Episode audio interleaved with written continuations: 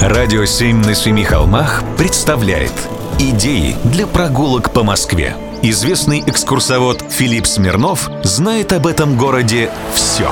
Прогулки со Смирновым.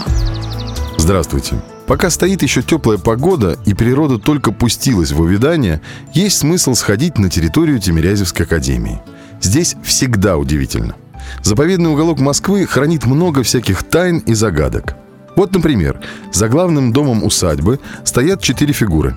Четыре аллегорические скульптуры «Времена года». Они представляют собой ассоциацию времен года с человеческим возрастом.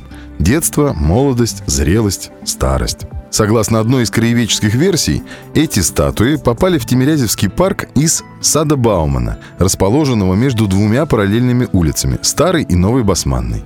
Они якобы находились там с давних времен. Последние годы перед перемещением скульптуры были в запущенном состоянии. Когда их передали Тимирязевской академии и начали реставрацию, оказалось, что эти фигуры многократно перекрашены разной краской, от бронзового до серебряного и голубого цветов. И что они – одни из первых отливок чугунолитейного завода Демидовых на Урале.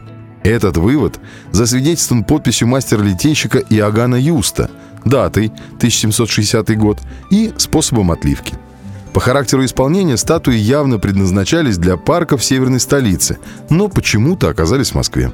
Можно предположить, что перевоз их с Урала в Петербург совпал с эпидемией чумы в Москве. Груз задержали, скульптуру оставили на время в парке вблизи одного из трех владений, принадлежавших Демидовым, а потом не перевезли их в Петербург. Но почему эта версия? Потому что в усадьбе Усачевых-Найденовых Высокие горы, которые находятся на Яузе, тоже стоят аллегорические фигуры – и говорят, тоже из сада Баумана. Только там это не времена года, а римские боги. Они в сложном состоянии, нуждаются в реставрации, и когда-нибудь мы узнаем, кто и где их отлил. А архивисты найдут документы о перемещениях статуй. И по Москве, и по стране. Пока же в любое из времен года можно посмотреть на них, чего я вам и советую. Прогулки со Смирновым. Читайте на сайте radio7.ru. Слушайте каждые пятницу, субботу и воскресенье в эфире «Радио 7» на Семи холмах.